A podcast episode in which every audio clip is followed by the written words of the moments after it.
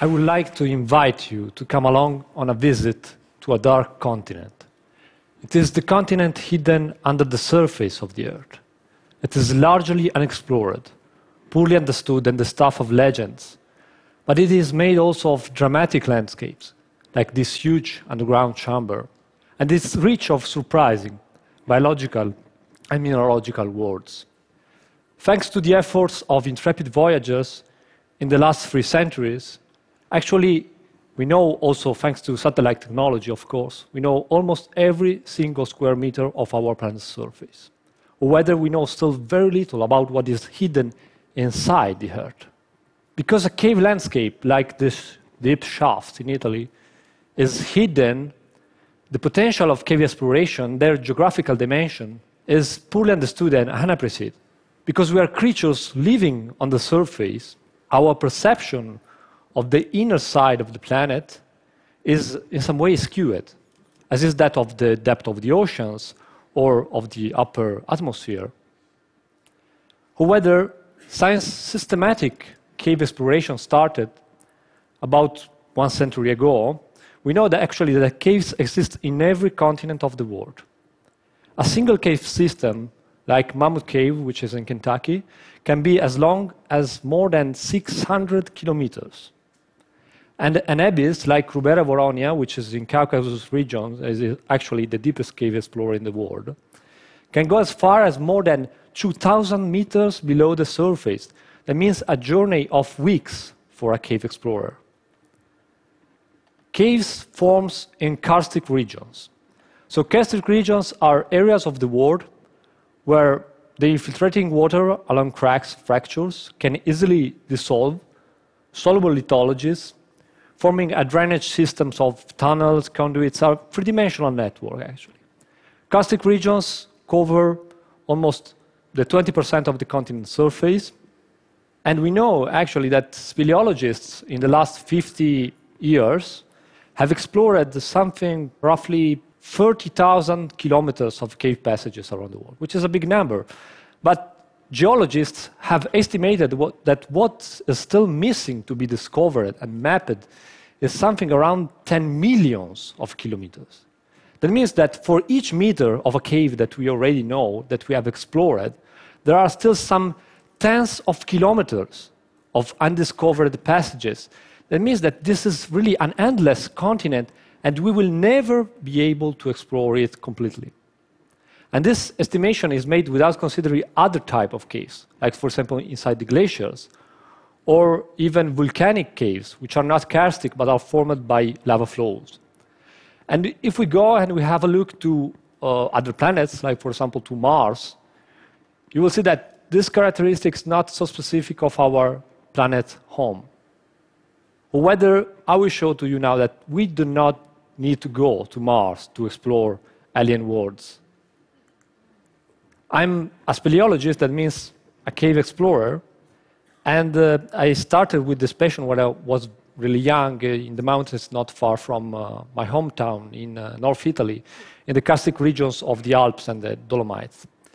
But soon the quest for exploration brought me to the farthest corner of the, of the planet, searching for new potential entrances of this undiscovered continent.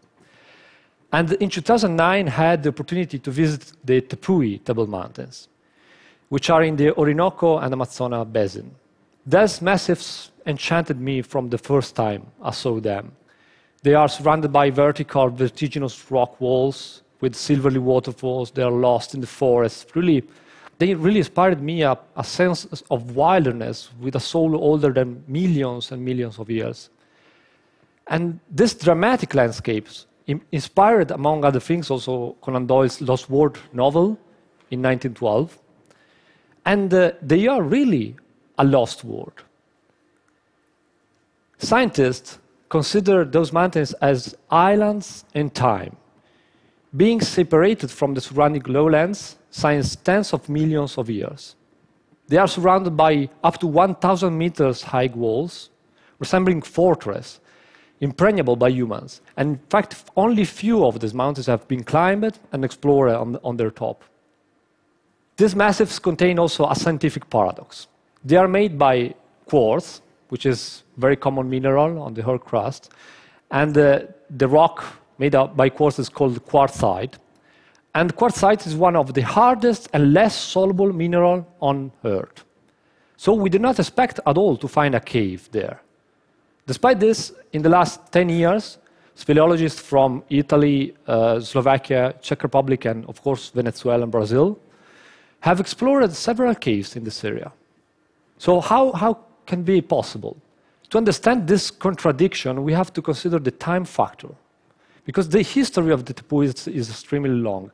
It's starting about 1.6 billions of years ago with the formation of the rock, and then evolving uh, with the uplift of the region 150 millions of years ago after the disruption of the Pangaea supercontinent and uh, the opening of the Atlantic Ocean. So you can imagine that the water had 10 or even 100 millions of years to sculpt the strangest form on the Tepui surface, but also to open the fractures of, and form uh, stone cities, rock cities, fields of towers, which are very, which are characterizing the famous landscape of the Tepuis. But nobody could have imagined what was happening inside the mountain in a so long time frame.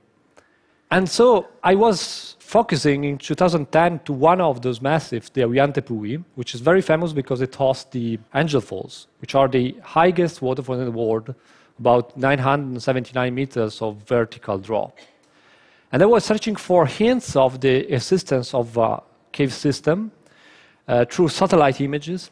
And finally, we identified uh, an area of collapses of the surface, so big boulders, rock piles. And that means that there was a void below.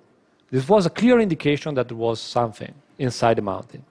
So we did several attempts to, to reach this area, by land and with a helicopter, but it was really difficult because you, can, you, you have to imagine that these mountains are covered by clouds the most of the year, by fog, there are strong winds, and there are uh, almost 4,000 millimeters of rainfalls per year. So it's really, really difficult to find the good conditions. And only in 2013, we finally uh, land on the, on the spot and we started the exploration of the cave. The cave is huge. It's a huge network under the surface of the Tepui Plateau. And uh, in only 10 days of expedition, we explored more than 20 kilometers of cave passages. And it's a huge network of uh, underground rivers, channels, big rooms, uh, extremely deep shaft. So it's really, it's really an incredible place. And we named it Imawari Yeuta, that means in the Pemon indigenous language, means uh, the house of the gods. You have to imagine that indigenous people were, have never been there. It was impossible them, for them to reach this, this area. However, there were legends about the existence of a cave in the mountain. So when we started the exploration, we had to explore with a great respect because both of the religious belief of the indigenous people, but also because it was really a sacred place, because no one human was entered there before. So we had to use special protocols to not contaminate the environment with our presence. And we tried also to share with the community, with the indigenous community, our discoveries. And the caves represent really a snapshot of the past. The time needed for their formation here could be as long as 50 or even 100 millions of years, which makes them possibly the oldest caves that we can explore on Earth what you can find there is really an evidence of a lost world. When you enter a quartzite cave, you have completely to forget what you know about caves, classic limestone caves, or the touristic cave that you can visit in several places on the world. Because what seems a simple stalactite here is not made by calcium carbonate, but is made by opal. And one of those stalactites can require tens of millions of years to be formed. But you can find even strangest forms, like those mushrooms of silica growing on a boulder. And you can imagine our talks when we were exploring the cave, we were the first entering and discovering those unknown things, uh, things like those monster eggs. And we were a bit scared because it was all a discovery and we didn't want to find a dinosaur. We didn't find a dinosaur. anyway, actually, we know that uh, this kind of formation, after several uh, studies, um, we know that this kind of formation are living organisms. They are bacterial colonies um, using silica to build mineral structures resembling stromatolites. Stromatolites are some of the oldest forms of life that we can find on Earth. And here in the tepuis, the interesting thing is that these bacterial colonies has evolved in complete isolation from the external surface and without being in contact with humans. they have never been in contact with humans.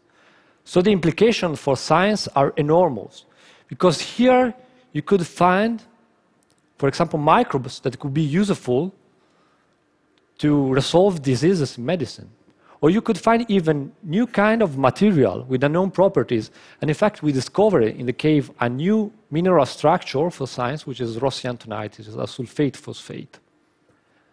So whatever you find in the cave, even a small cricket, has evolved in the dark, in completely isolation, and uh, really everything that you can feel in the cave, a real connection between the biological and the mineralogical world. So, as we explore this dark continent and discover its mineralogical and biological diversity and uniqueness, we will find probably cues about the region of life on our planet and on the relationship uh, and evolution of life in relationship with the mineral world. What seems only a dark, empty environment could be in reality a chest of wonders full of useful informations.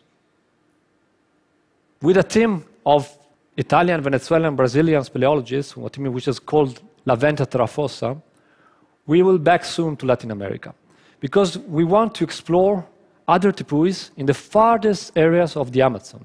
There are still very un unknown mountains like Marahuaca, which is almost 3,000 meters high above sea level, or Aracá, which is in the upper region of Rio Negro in Brazil. And we suppose that we could find there even bigger cave systems, and each one with its own undiscovered world. Thank you.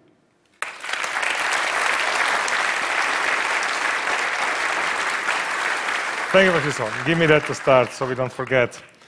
Francesco, you said we don't need to go to Mars to find alien life, and indeed, last time we spoke, you were in Sardinia and you were training European astronauts. So, what do you, as speleologists, tell and teach to the astronauts? Yeah, we are. It's a program of training for European, but not, not only European, also NASA, Roscosmos, JAXA astronauts in a cave. So they stay in a cave for about one week in isolation. They have to work together in a real, real dangerous environment.